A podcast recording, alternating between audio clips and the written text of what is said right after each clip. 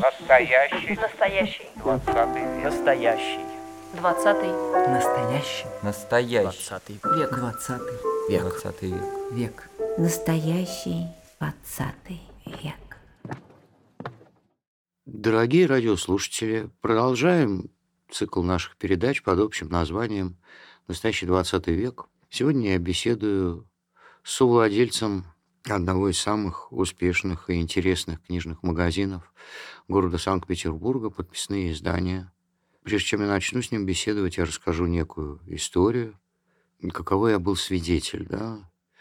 Очень интеллигентная московская дама, очень образованная и начитанная, очень крупный критик и даже соредактор крупного литературного журнала побывала в Санкт-Петербурге, пришла в подписные издания и была полное восхищение от этого магазина и утверждала, что даже в Москве таких хороших книжных магазинов не сыскать. Мне показалось, что человек, который руководит таким магазином, должен быть интересен для нашей передачи, для нашей беседы. И поэтому его зовут Михаил Иванов. Он э, довольно молод, а по отношению ко мне и вовсе молод. Что еще интереснее?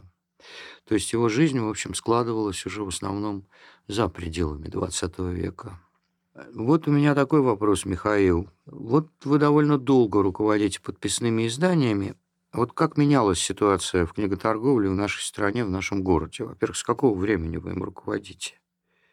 Ну, в качестве совладельца. И как менялась ситуация в книготорговле вот за прошедшее время? Какие она проходила этапы большого пути? Здравствуйте, да, спасибо большое, что пригласили. Да, Спасибо, что вы А, пришли. Во-первых, э, хотелось бы отметить, да, что с 2012 года я занимаюсь непосредственно Мгм, руководством а, магазина и его э, там, реконцепцией, и его управлением в ежедневном режиме. Если говорить о, собственно, том, как книжный рынок России а, развивался, то здесь, конечно, несколько этапов можно да, а, выделить. В большую часть из них я не жил и не работал, поэтому это мои, скажем так, изыскания, а, мои беседы с людьми, которые в нем работали и так далее. Мгм, Ну, возьмем советский период, он тоже был неоднородным, да, но, как мы знаем, мгм, книги были достаточно дефицитным товаром, да, и если мы говорим о подписных изданиях, то а, Да. там продавались в большей части они по подписке, то есть по абонементам, по предоплате на конкретные тома, которые а, было понятно, когда выходили, и, в общем-то, этим магазин и славился, да, и этот дефицит, опять же, поскольку количество подписок было ограничено, формировал, в общем, определенный ажиотаж а, вокруг а, магазина, и вот эти там 100-метровые очереди, ночные дежурства за там, заветными, там же лотереи проводились, в том числе на право участия. Магазин Э, горя не знал при советской власти. Ну, Да? можно и так, наверное, сказать. А, В общем-то, Дом книги тоже горе не знал при советской власти, да. Э, Понятно. Это были два самых больших магазина а, на тот момент э, в Ленинграде. Потом внезапно а, советская власть кончается, и магазины переходят, в общем-то, на самообеспечение, на самоокупаемость, да, и там появляются коллективы, так называемые трудовые, которые управляют этими магазинами.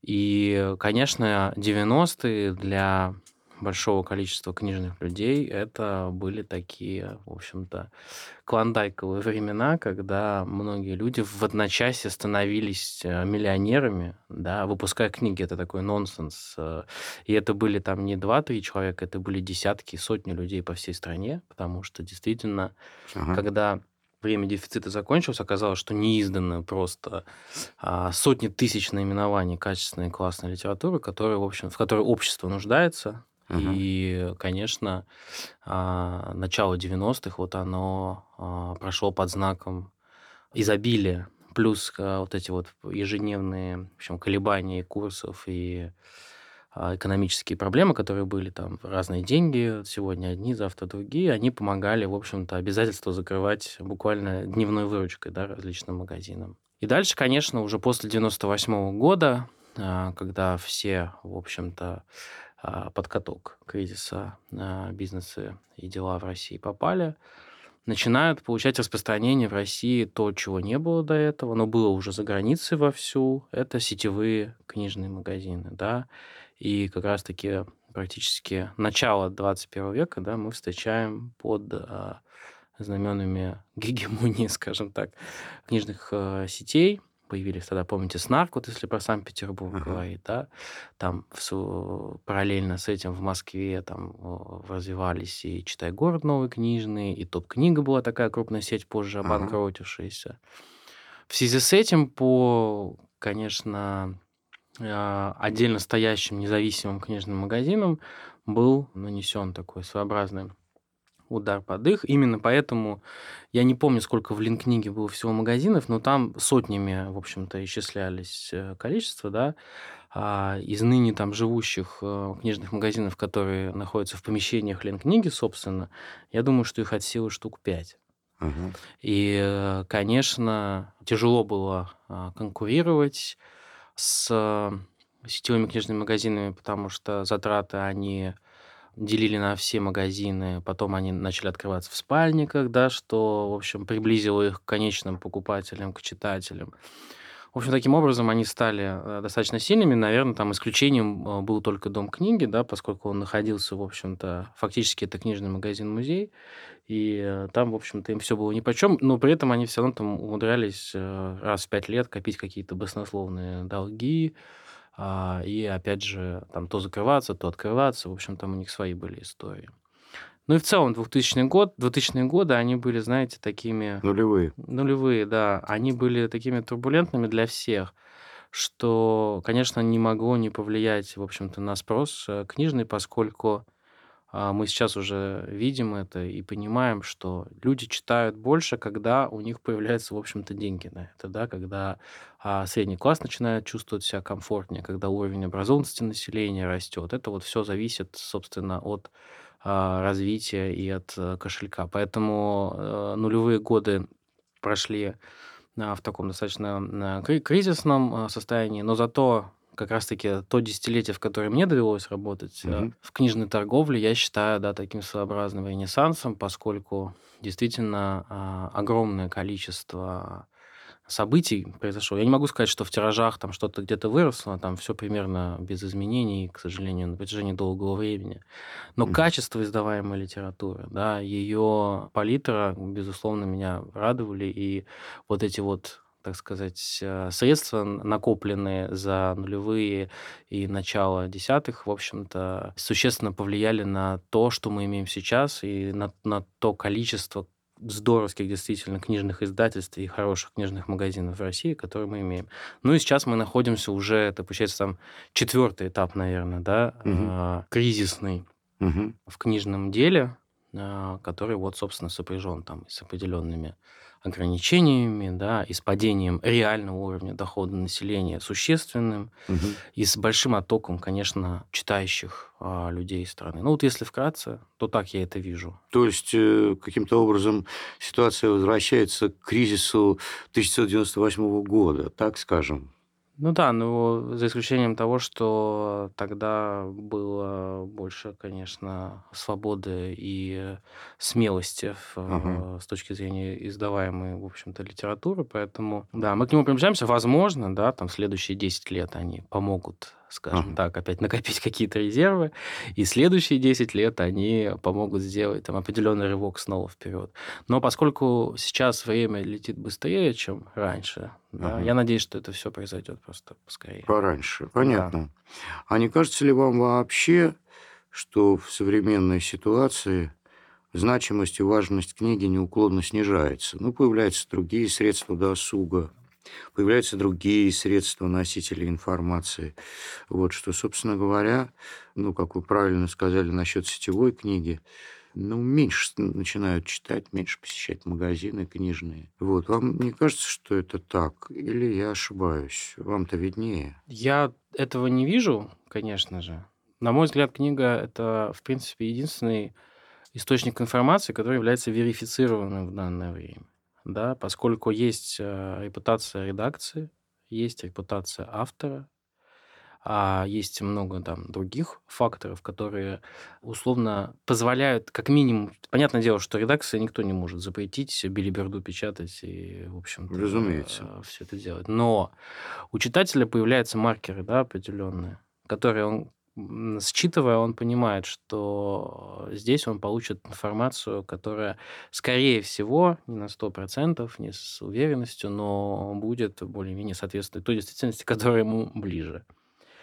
И что касается того, что читают меньше, конечно, меньше, да, потому что, опять же, как я сказал, очень сильно уровень а, чтения в социуме зависит, а, читающих людей зависит от достатка, потому что пока ты думаешь о том, где бы в себе найти еды, порой тебе не до чтения, да. Но мы видели и противоположный эффект в ковид, как раз-таки огромное количество людей устремились к книге, потому что а, искали в ней некое успокоение, да, то есть такое терапевтическое а, действие она на людей оказывала. Когда начались определенные события, тоже мы видели некий всплеск, особенно на книги, связанные с пониманием того, что сейчас происходит, и э, с описанием того, как сделать так, чтобы такое не повторялось. Да? И Мгм. опять же, с э, самокопанием, самоуспокоением люди действительно это ищут в книгах.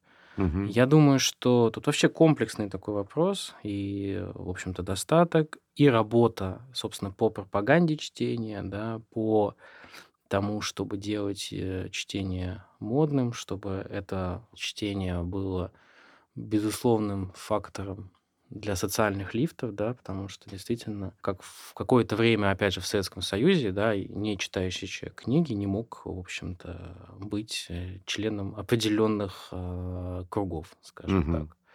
И вообще, чем хороши, конечно, вот десятые годы, э, чтение стало, бе- безусловно, популярным среди молодежи. Мгм. Более того, мы говорим о городском, конечно же, там, населении, да, крупных городов, миллионников, в первую очередь, и появился запрос на то, чтобы быть, э, в общем-то, умным, начитанным человеком. Мгм. Если мы говорим про социальные сети, даже те же самые, то есть можно, опять же, там, ну, это, наверное, с социологами больше надо разговаривать, с антропологами, но, м, конечно, да, если мы возьмем там условно запрещенная сеть Инстаграм, Мгм. то каждый второй пост э, у подростков сопровождался использованием с- с книг, да, да, они были как предметом такого маркера соответствия какому-то определенному кругу. Это тоже много о чем говорит, и вот над этим тоже надо было работать как раз-таки в эти годы. Но опять же, издательства, а, книжные магазины, они сами знают, что им делать. Но бедны они, к сожалению, как церковные мыши, и поэтому у них порой, опять же, не хватает времени на то, чтобы заниматься вот э, продвижением того, чем они занимаются. Вот тут и есть такая штука. Вот вы сказали, что издательства бедны, как церковные мыши. И вот это у меня такой вопрос. В чем трудности современной российской книготорговли и в чем трудности вообще существования современной российской книги?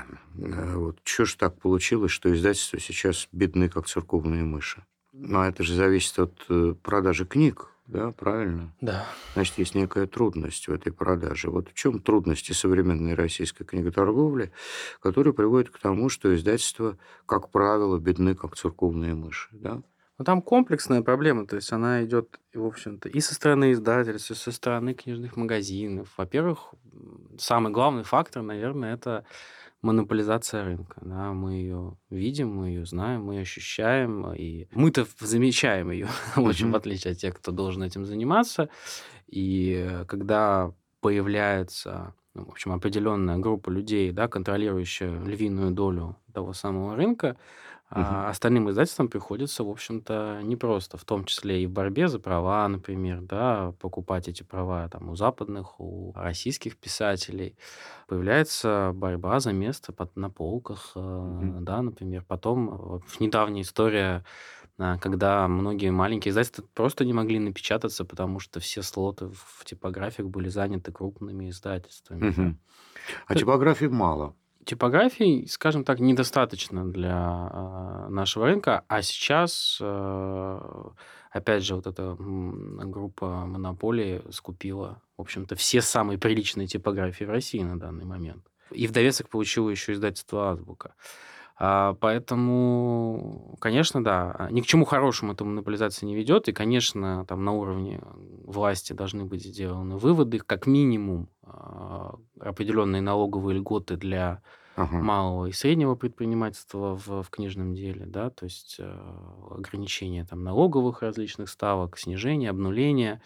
Это все должно происходить, а, но в интересах малого и среднего бизнеса, да, поскольку это такой известный всем факт, э, маленькие и средние издательства действительно двигают вообще всю остальную отрасль, потому что они более юркие, они более рисковые, они более, не знаю, нахрапом берущие какие-то стены непробиваемые, они больше чувствуют тренды мировые, да, и понимают, что читают сейчас за рубежом, что будут читать через 10 лет за рубежом, потому что они больше в контексте, конечно.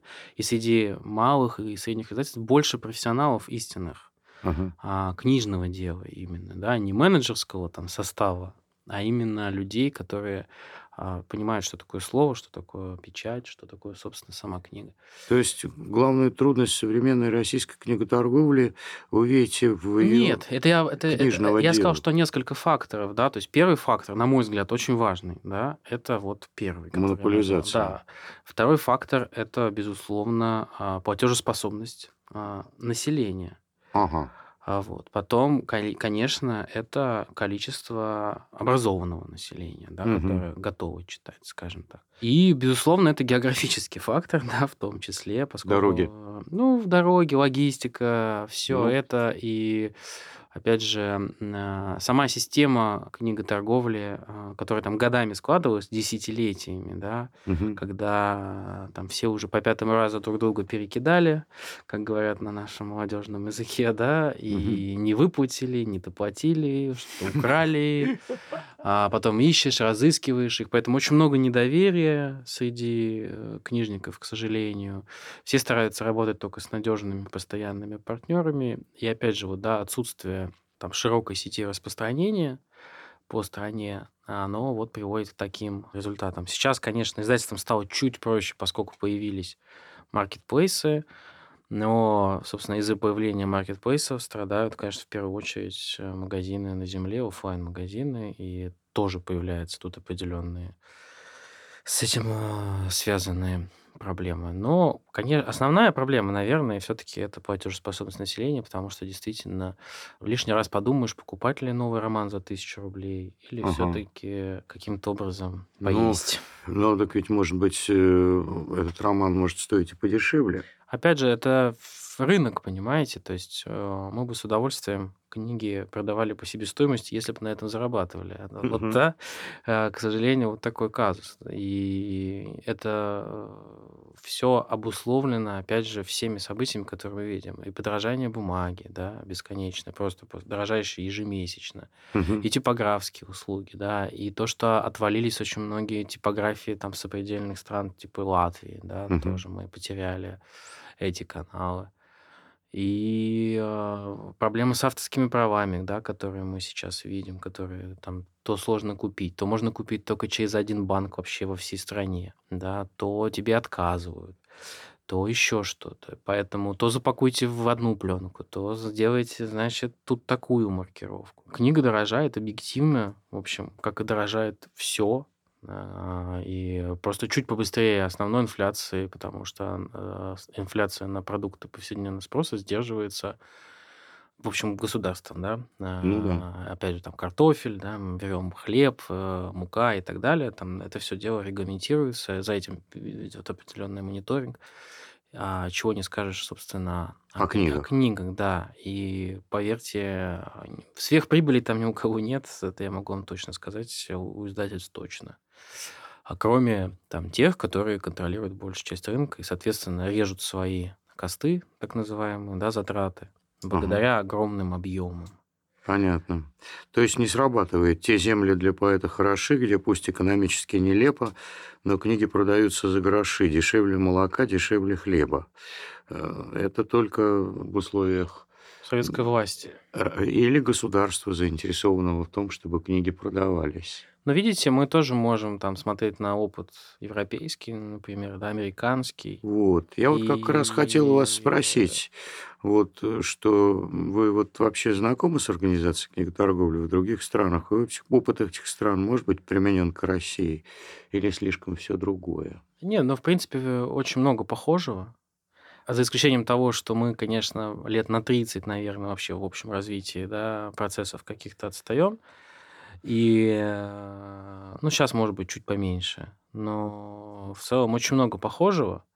Единственное, э, там давно уже зарегулированы отсрочки, да, то есть э, нет вот этих вот выкручиваний рук, выкручиваний рук с, э, там, не знаю, отдачи книг на реализацию, например, Мгм. да.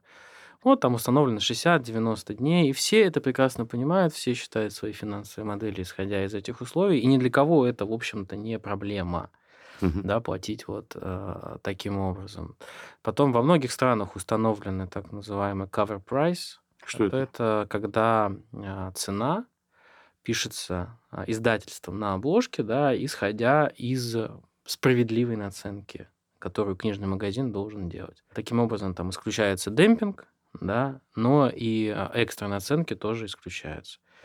Да, Возможно, для России это было бы полезно, но у нас, к сожалению, опять же, очень много всегда вот этих вот э, закулисных э, переговоров, закулисных каких-то историй. Всегда проще договориться, а, всегда проще обойти какой-то инструмент, который... Ну, то есть мы, мы всегда, к сожалению, можем любую вещь а, победить. Да, как там э, э, строгой, за- строгой законов России, да, она компенсируется необязательностью их исполнения. Например, вот то же самое и в бизнесе, к сожалению, часто происходит. Но сама идея здравая, да, что магазины больше не соревнуются ценами. Ага. Они соревнуются сервисом, они соревнуются людьми, которые в них работают, они соревнуются подходом к э, формированию ассортимента, например. И этот, этот cover price, она работает не только на розничные магазины, но и на онлайн-магазины, да, что Ага. приводит к тому, что для там условного, не знаю, жителя Италии нет особой разницы пойти купить книгу там у Фра- Франческо, да, в соседнем магазине, или заказать ее на Амазоне, например. Ага. И Франческо хлеб, да, а Амазону там иногда хлеб, когда не может пойти этот итальянец э, Ага. в гости, потому что заболел, например, да. То есть это называется, извините, что я такой тупой в экономике, это называется фиксированная цена, да? Ну, фактически, да. То есть это да. максимум такой. То есть есть фиксированная цена. Да, а и минимум тоже нельзя делать. Во многих странах, э, в Финляндии в той же самой, вообще зарегулировано не только в книжной торговле, там зарегулированы распродажи.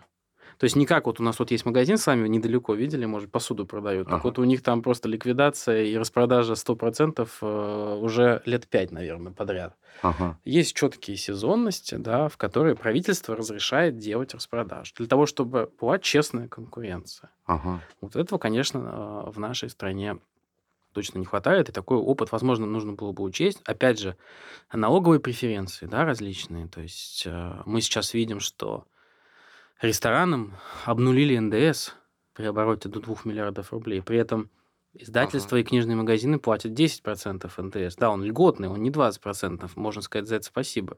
Но, с другой стороны, где логика? Почему а, общепит получает преференции больше, чем книжная торговля, которая даже Госдумой была обозначена как э, социально значимая. То есть э, фактически это единственный вид э, бизнес-деятельности, который даже Госдумой был принят как социально значимый для страны.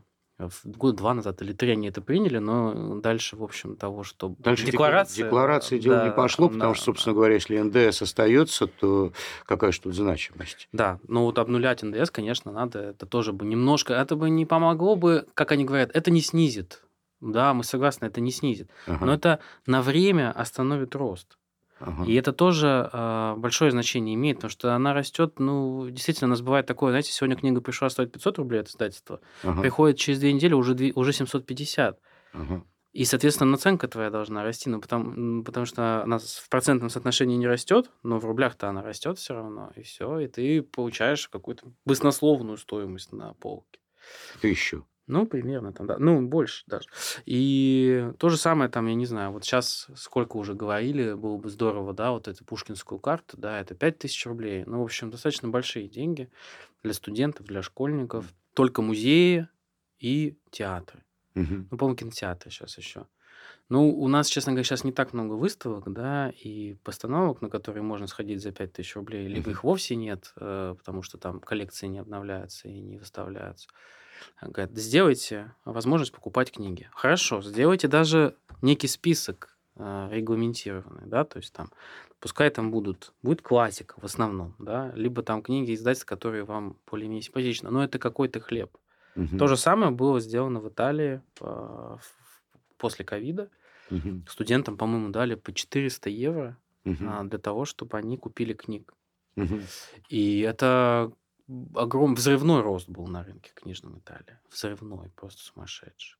Понятненько. Да. То есть, э, в общем-то, мне кажется, что опыт ну, западных цивилизованных стран – это опыт благотворного государственного вмешательства в книжную Ну, у торговлю. них больше саморегулирующих еще вот этих организаций. Они вообще нормально друг с другом стараются общаться. То есть у них есть, э, ну, не профсоюзы, а, скажем так, э, Профсоюзы у них есть. Ну да, я имею в виду, я имею в виду, что на уровне участников рынка они ведут диалог нормальный. Несмотря на то, маленький ты, большой там или как, какой, да, поэтому... а, И опять же, опять, с чем это в том числе связано, да, там оборот э, книжного рынка в России, по-моему, 1 миллиард евро на данный момент, да. Германия, которая меньше Ну э, да. во много раз, а в населении в два раза, да, Да. я могу чуть, чуть путать, но, по-моему, в 10 раз книжный рынок а, больше, чем в России. Есть масса денежная, Ага. да, которая позволяет в том числе а, рынку развиваться и уже самому себя регулировать для того, чтобы все участники чувствовали себя в нем комфортно. Возможно, нам нужно еще время просто, да, какое-то, которого нам всем не хватает. Не только в книжном, на книжном рынке, а вообще в целом, как государство. И мы когда-то к этому придем.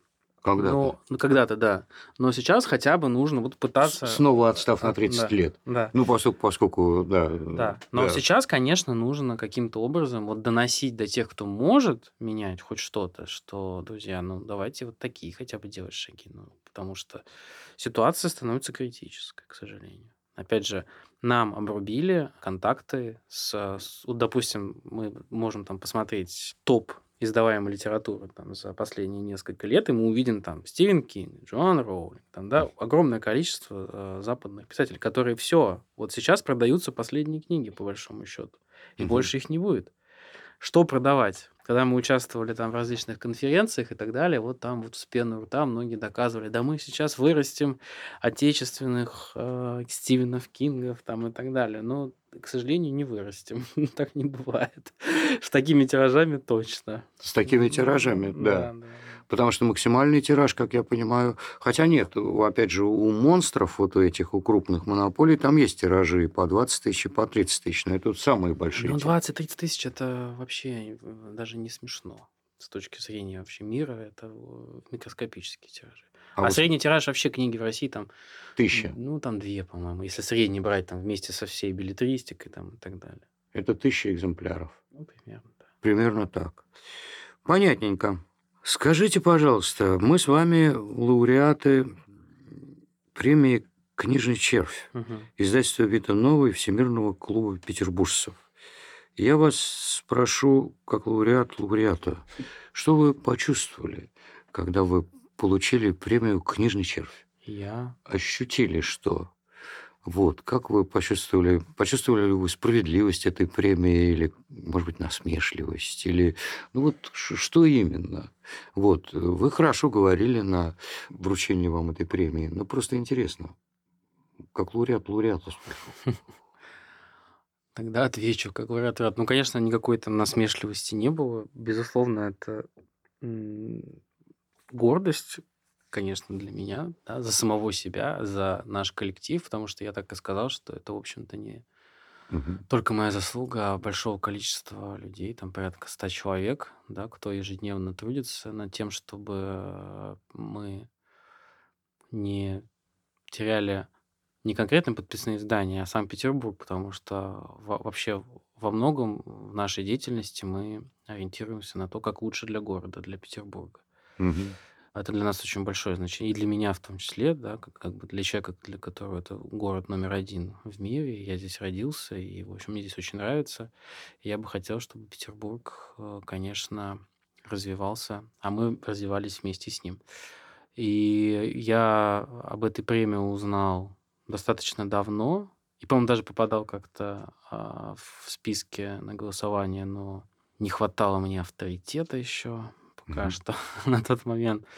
Но, наверное, из э, профессиональных премий а, это самая для меня родная премия, желанная. И потому что а, учредители ее наши тоже большие друзья, и большие друзья моей бабушки. И сколько они уже лет знакомы? 30, я думаю, если... Не, ну поменьше 30, наверное. Ну, в общем, практически с самого, в общем, их приезда в Россию и занятия, в общем, книжной деятельностью. Они с 2000-го существуют, если я Да, да, ну вот, ошибаюсь. соответственно, я думаю, они тогда и познакомились, я думаю. А ваша бабушка была тоже руководительницей подписных Да, изданий, да, если да, не да, да, ошибаюсь. да, С с 79 года, да. 79 года. И, в общем, мне эта премия очень а, запала в душу. Я даже поставил ее, в общем, на видное место, хотя все остальные, а, наверное, я собрал все. Нонфикшн, ревизоры и все остальное. А вот это для меня наверное, самое дорогое. Ну, спасибо, это было И вам при- спасибо за Да ну, перестаньте. признание. Да перестаньте. Знаете, я вот узнаю, что некоторые магазины Нас не любят. книжные, книжные э, создают свои издательства. Да. Вот. э, Тенденция. По понятной причине, чтобы не было наценки там и всего такого прочего, да? Да не только из-за этого. А, Мне кажется, во-первых, из-за того, что то, что вам хочется издавать, многие просто не издают. Ага. И это хочется продавать, да, в том числе. Во-вторых, конечно, да, и наценка получше в любом случае. И это для нас это был, наверное, если для А, нас, у нас тоже создали. Да, у нас есть издательство, да, да, да. Для нас это был момент такой а, интереса, Ага. как, э, в общем, мы их столько продаем, тысячи, сотни тысяч в год книг, Ага. Но не понимаем, как она делается до этого, да, как она попадает нам. То есть там, в принципе, это все понятно там для мясника, да, как к нему попадает мясо и откуда. Понятно. Да. А мы-то вообще не в курсе. Как, как- как эта корова на бойню Да. привели? И в, ну, и в принципе, поскольку это все-таки смежные да, профессии, как нам кажется, опять-таки, у нас по коллективу филологов, э, то, безусловно, очень хотелось попробовать. Такой азарт появляется. И вот продолжаем пробовать. А вы, вы простите за серость. Насколько я знаю, в вашем издательстве были изданы беседы Александра Николаевича Сакурова, да? Да, в том числе. Ну, первая наша книга. Это первое. Да, наша первая книга. Да. Беседа с Александром Николаевичем Сокуровым. Да, мы тогда издали ее, презентовали, ездили даже в Москву презентовать театры нации, насколько я помню. Ага. И потом постепенно, постепенно какие-то там совместные были проекты с разными такими институциями, либо открытая библиотека, либо из- э, с искусством кино. И потом мы решили э, уже самостоятельно заняться. И сейчас по 15-20 книг в год стабильно выпускаем. Ничего себе. Да. Последний вот, из по- ну, я могу, извините, что я вас перебиваю. Мы, сейчас мы переиздали балладу о маленьком буксире Ага. а, с новыми С рисунками. Да, Кассий Денисевич. Такой интересный проект. Сейчас в музее Бродского была выставка работы ее. Баллада о маленьком буксире, если не ошибаюсь, это, э, по-моему, одно из трех стихотворений Бродского, которое было все-таки опубликовано в Советском Советском Союзе да. в журнале «Костер». Так и есть. да. Одно, одно стихотворение – это «Тракторы на рассвете», которое он опубликовал э, в, в ссылке в районной газете. Другое стихотворение «Память Элиота», которое было опубликовано в альманахе «День поэзии». И вот третье его стихотворение, опубликованное в Советском Союзе до его эмиграции, это баллада о маленьком буксире, если не ошибаюсь, в журнале «Костер». Ну, Да? вроде как да, если я могу... И вы его э, опубликовали с, с- с рисунками, переиздали, да? Да, с, с позволения фонда Бродского, конечно же. Ага. И с верификацией, которая предшествовала этому. А, Но мы сейчас э, достаточно много издаем прозы. И вот э, в скором времени выходит роман Лори Мур. Э, Простите, кого? Лори Мур. Мы сейчас издавали ее короткую прозу.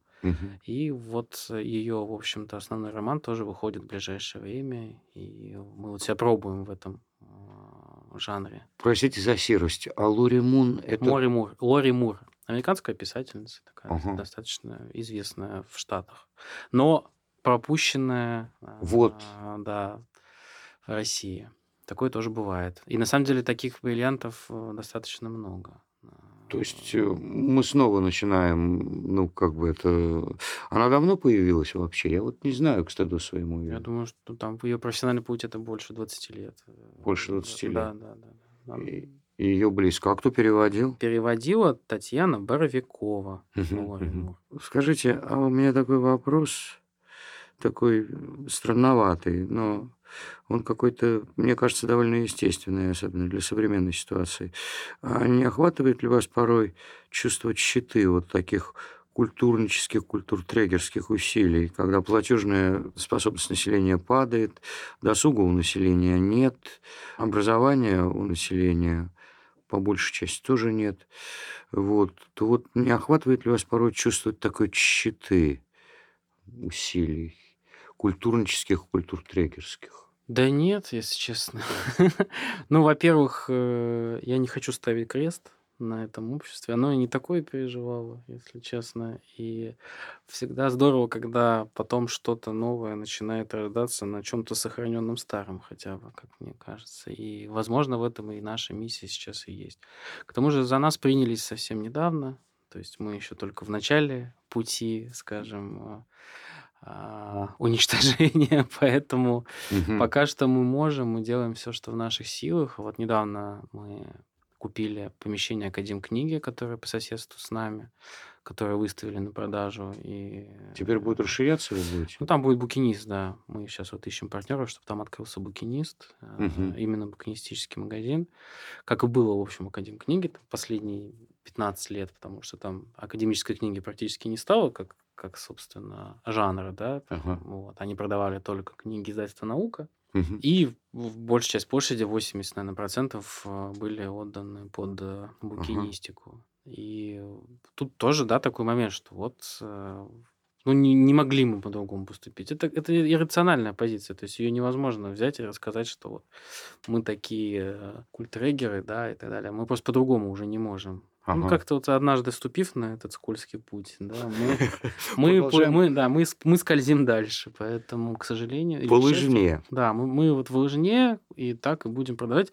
И опять же, а, не, не остановиться. Это в том числе для книжных магазинов самое важное– это постоянно быть э, в тонусе, да, постоянно что-то делать, постоянно что-то придумывать, потому что как только ты на, не знаю, на неделю, на месяц остановишься и просто будешь выполнять функцию продажи книг, не, не в более глобальном смысле там просвещения, не знаю, продвижения, чтения и так далее, то практически гарантированно, что ты закроешься.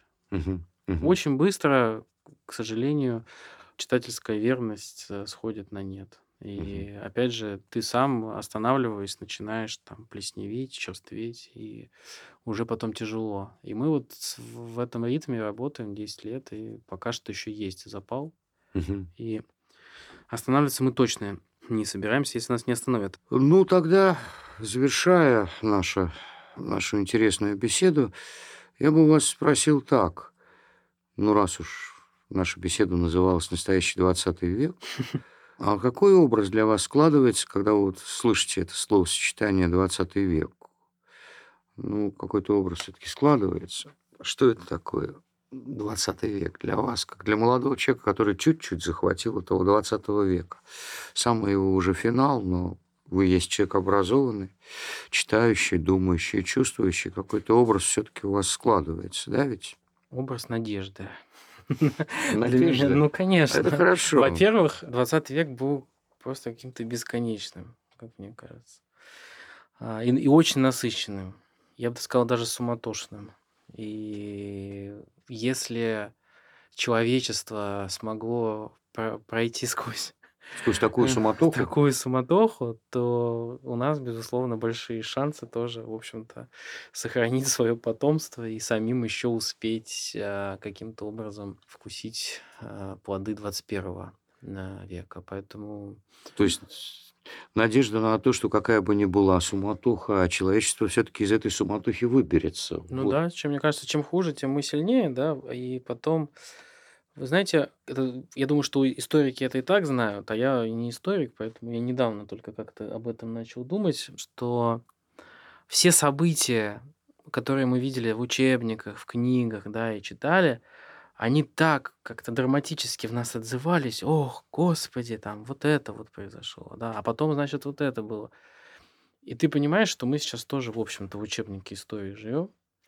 И Попали в историю. да, и по большому счету все это нас трогает там в течение, не знаю, от одного дня там максимум до двух недель, а потом все по новой, ты обратно погружаешься в жизнь. И, вероятно, у наших, собственно, предшественников так все и было и в те времена, понимаете? Мы вот сейчас там говорим о том, что, не знаю, вот там Иосифа Бродского сослали, да, например. ага. И Ну мы да. вот считаем, что сейчас там просто весь Советский Союз стоял на ушах, а потом говорю, нет же, конечно, да. Это мы сейчас по прошествии многих лет, да, какая-то И часть... то не все. Да, да, да, да. И то не все да, стоят да, на да, да, да. А сейчас там порой происходят события там еще глобальнее, да, чем, чем эти события. И мы уже к ним относимся как к какому-то новому эпизоду э, сериала. И мне кажется, что это как раз-таки и дает оптимизм. С одной стороны оптимизм, с другой стороны некий пессимизм, потому что когда, несмотря на все ужасы, жизнь продолжается, тут есть такой элемент, ну согласитесь, некоторый цинизма, что ли. Ну а жизнь все равно продолжается. Ну что делать? Читаем книги, беседуем по радио. Да, в этом А есть... только в работе, мне кажется, и, можно найти сейчас, ну, для там, работающих людей, в всяком случае, да, найти какое-то хотя бы умиротворение. Потому что... Да. Ну, ну, как там э, у Слуцкого? Ну что ж, другой, там, другой заботой душа давно полна, деньгами и свободой не тешится она. То есть э, понятно, что там подразумеваемая рифма. А чем душа тешится, если не деньгами и свободой? Стихами и работой. Так и Ну есть. да. Так и есть. Ну да, ну да. А вот скажите, пожалуйста, вот это меня э, интересует только у вас первое я спрошу, потому что я вдруг понял, что это стоит спросить. А почему в России так естественно звучит название цикла наших бесед «Настоящий 20 век», если бы молчаливо предполагается, что есть какой-то ненастоящий 20 век? Почему именно в России? Вот мы говорим «настоящий 20 век», и никто не удивляется такому словосочетанию. Как вы думаете? Я как будто сейчас какой-то билет на, на экзамене вытянул. Ну, всякое, всякое интервью – это элемент экзамена. Это что поделаешь? Почему я не люблю брать интервью? Потому что чувствовать себя в роли экзаменатора несколько нелепо. В конце концов, я знаю не больше вашего. Вот. Я думаю, что все-таки больше, но Нет. мне кажется, я не знаю, почему вы такой вопрос мне задали, но я могу лишь рассуждать над тем, что, а, опять же, мы видим, как и сейчас, в общем-то, да, настоящую Мгм. жизнь а, России Ага. и видим ту, которую декларируют. И они зачастую диаметрально противоположны. И, вероятно, мы тоже знаем два двадцатых. И два, два, два двадцать первых. И два 21 века, да. И мы видим, да, там с одной стороны там поднятую целину, да, а с другой стороны мы видим один день Ивана Денисовича. Наверное, вот Ну, так бы я ответил. на- всё, ну, в общем, ну да, нет, ну, поднятую целину, с одной стороны, а с другой стороны, э, там, кануны Василия Белова В том для, числе. для одного да. э, слушателя нашей передачи, а с другой стороны, все течет к Василию Гроссману. То есть, с одной стороны, про то, как славно проходила коллективизация, а с другой стороны, как вымирала деревня, что описали и Василий Белов со своей стороны, и Василий Гроссман со своей. Вот. Э, Ну что же, я все-таки хочу вам задать, хотя вы, собственно, ответили на него. А почему вы решили вообще заняться вот таким делом, как книготорговля? Что вас там привлекло в ней? Ну, наверное, гены Гены. сработали. Я, честно говоря, вообще не хотел никогда этим заниматься. И э, абсолютно точно с детства у меня таких не было э, порывов. Ага. Более того, я читать-то начал лет в 17, наверное. Ну, не в том, чтобы я научился, естественно, Нет, я умел не читать. пугайте. Там- там- А, То есть просто всерьез. значит. Всерьез, конечно, как да. То есть до этого мне это вообще не интересовало абсолютно точно, но вот каким-то образом э, я погрузился. Ну, там, начиная там ДРЛ, там, да, древнерусская литература, и понеслась. Как-то меня затянуло в это во все. И э, дальше я уже начинал там читать собраниями сочинений, опять же, да, как многие, наверное, почему-то с Булгакова вот у меня началось вот, началось вот это знакомство с русской литературой. И, конечно, чтение книг, продажи и издание это вообще разные, в общем-то, пути. Не Я всегда люди их издающие и продающие их читают. И, к сожалению, сейчас у меня абсолютно не получается не сконцентрироваться, не выработать привычку, да, вот этого ежедневного хотя бы какого-то чтения, как многие мои друзья там могут спокойно прочитывать там, 2-3 книги в неделю, и у них это вот такая гигиена, да, своеобразная. У меня так не получается и в силу занятости, и в силу того, что очень многое я все-таки в интернете, да, каким-то образом черпаю. Так получилось в том числе, потому что я пошел работать э, в книготорговую сеть, работал, смотрел, как продаются книги, и подумал, что, наверное, как-то странно они продаются, можно попробовать и- По-своему. да, по-своему. И вот мне захотелось заняться этим тогда еще не только из каких-то культурных соображений, а в том числе я искренне верил и поставил себе такую задачу стать одним из немногих, кто мог бы на этом еще и зарабатывать. Ага. Вот. То есть была, была- был, был такой мотив, во всяком случае. И э, поскольку я очень люблю себя э, загонять в угол вообще, в принципе, в жизни, это моя такая жизненная стратегия, то здесь э, это идеальный, в общем-то, Был угол. Да, идеальный угол. Это книжная торговля. Вот загоняешь себя в него и выбираешься потихонечку. Вот так вот. Ну и, безусловно, это, это очень интересно именно с точки зрения того, что здесь нет никакого абсолюта. Ну, никогда. Ты никогда не станешь а, лучшим книжным магазином. Вообще невозможно быть лучшим книжным магазином. Ага. И поэтому это бесконечный труд, бесконечная работа. И, и, в общем, скучно точно не будет, потому что лучший магазин для каждого свой. И э, кому-то нравится приходить в магазин, в котором много людей, да, Ага. а кому-то, вот мы сейчас читали отзывы, и это тоже показательно. Многие люди пишут, как жалко, что, например, закрылась Академкнига, ведь там никогда никого не было. Ага. Но при этом причинно-следственная связь э, не учитывается, что если никого нет, то, в общем-то, и магазин выжить не может, к сожалению, да. Поэтому, да, тут э, всегда нужно какой-то баланс э, держать. И в в этом плане труд абсолютно бесконечный, и можно в нем искать, в общем-то, себя каждый раз заново. Спасибо вам большое. Была Вам- прекрасная вам беседа. Спасибо большое. Спасибо тем всем, кто нас слушал. До новых встреч. Спасибо. До свидания. До свидания.